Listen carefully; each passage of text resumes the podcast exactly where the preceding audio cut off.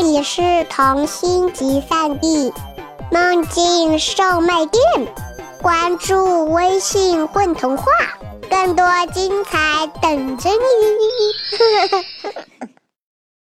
各位听众，大家好，欢迎打开混童话广播，我是主播周菊菊。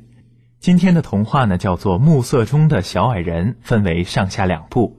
故事中的小矮人呢，他拥有一个神秘的马戏盒子，只要打开这个马戏盒子，就会发生神奇的事情。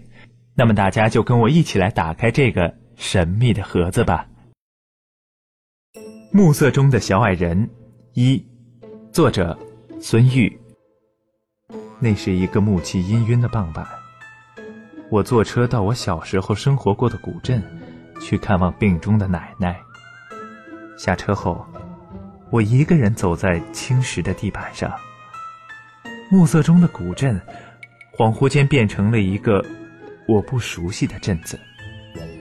就是在那昏黄的光线中，我看到了他，一个小矮人，或者说，一个侏儒。他的身前身后都走着许许多多的人，个头都比他高。可是我只看到了小矮人，他就像来自另一个世界的生物那么显眼。他好像也看到了我，但只是瞟了我一眼，继续挺胸的向前走去，还时不时摆动着短小的胳膊。我紧紧地跟在他身后，一米都不肯落下。不知道小矮人是因为迟钝而没有发现我，还是丝毫不在意自己被别人跟着。他继续昂首挺胸，滑稽地摆动着短小的胳膊，移动着短小的双腿，向前走去。有那么几次，后面挤上来的人把我推挤到他的边上，我偷偷地瞟了他几眼。他长着一个凸起的额头，像一块鼓起来的山崖石头般突兀地悬在那里。他两眼之间的距离似乎过于近了，他看着前方的时候也是斗鸡眼般的神色，那鼻子皱皱巴巴，分明就是被揉搓过的纸团。他的嘴巴大概是五官中最好看的了，可是对于男人来说又过于小巧了。我不知道那张小嘴里发出的声音会是什么样的，但愿能配得上他的小嘴巴。这是一个海岛上的古镇，因为交通不便，很少有外乡人来到这里。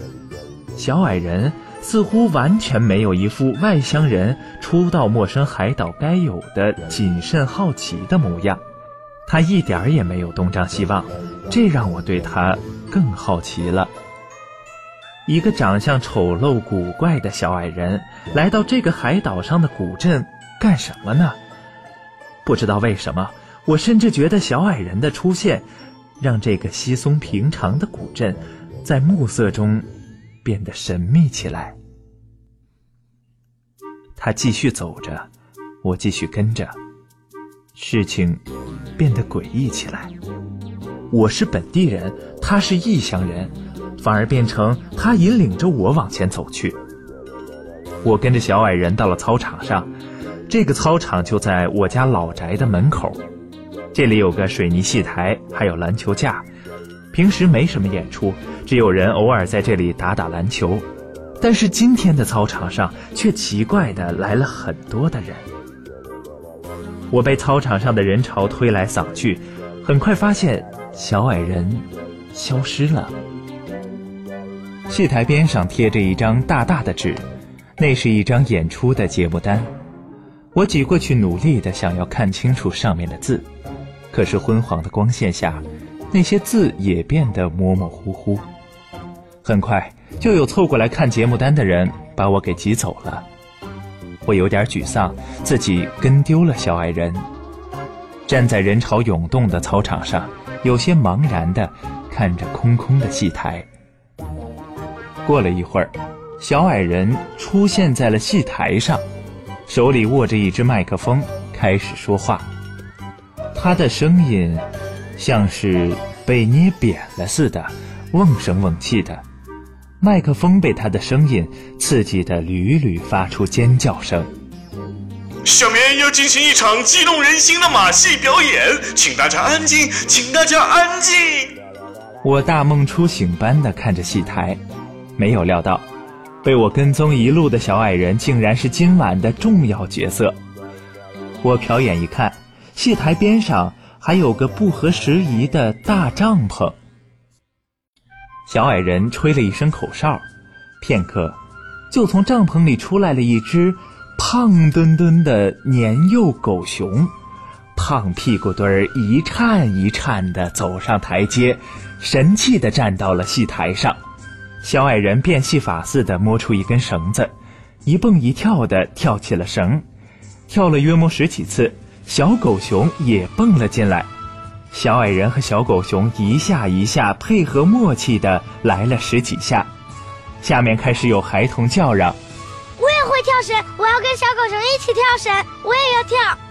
小矮人听到孩童声音中的艳羡，更是得意了，炫耀似的跳了几下花式的。小狗熊也领悟的好，马上跟上了节奏。接下来，小狗熊又单独玩起了溜冰，他穿着溜冰鞋在戏台上潇洒的滑来滑去，跟个人似的。卖力表演了那么久。也不给小狗熊喂点吃的，我心里为小狗熊抱起了不平。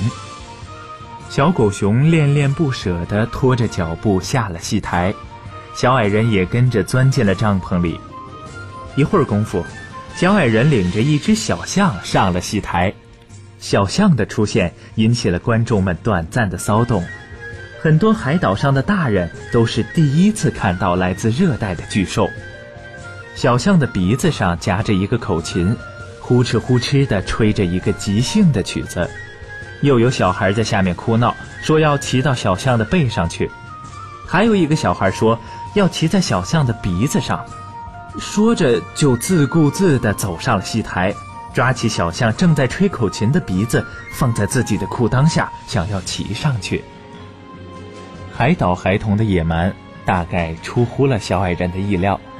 他颇有些慌乱地宣布：“今晚的演出到此结束了。”他本以为他的动物们可以就此逃脱孩童的折磨，却没有料到，等小象回到帐篷，人们把热情一股脑儿地抛向了他。孩童们涌上戏台围住他，要和他游戏。小矮人猝不及防，露出慌乱而为难的神色。为什么只有你一个小矮人来了，其他六个呢？一个瘦小的男孩问。一个胖乎乎的女孩也想起了这个著名的故事。哎，白雪公主呢？白雪公主呢？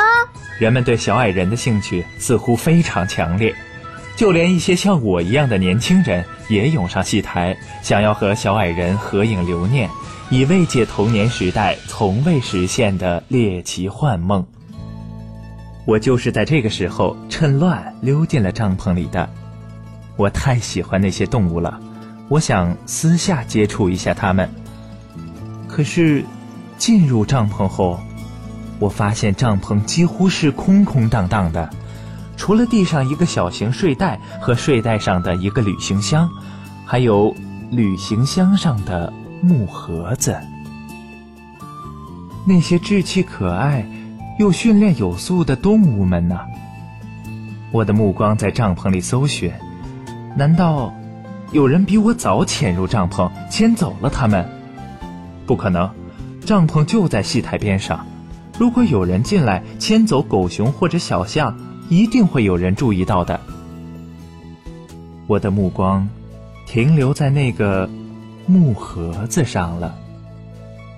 这样一个有小矮人出现的黄昏，古镇上的一切似乎都变得和往日不一样了，连同我都变得和以前不一样了。我的手触碰到了木盒子，我的心止不住的狂跳。我知道，他们就在里面。我相信那些童年未实现的幻梦，就装在木盒子里。童年的我，生活在这个没有动物园也没有马戏团的偏僻海岛，总是被强烈的渴望所折磨。我渴望精彩的玩具，渴望来自森林的野兽，渴望来自马戏团的狂欢。一瞬间，我又变回了那个曾经被强烈渴望所折磨的孩童。我毫不犹豫地打开了那个木盒子，就是这个瞬间，改变了我的命运。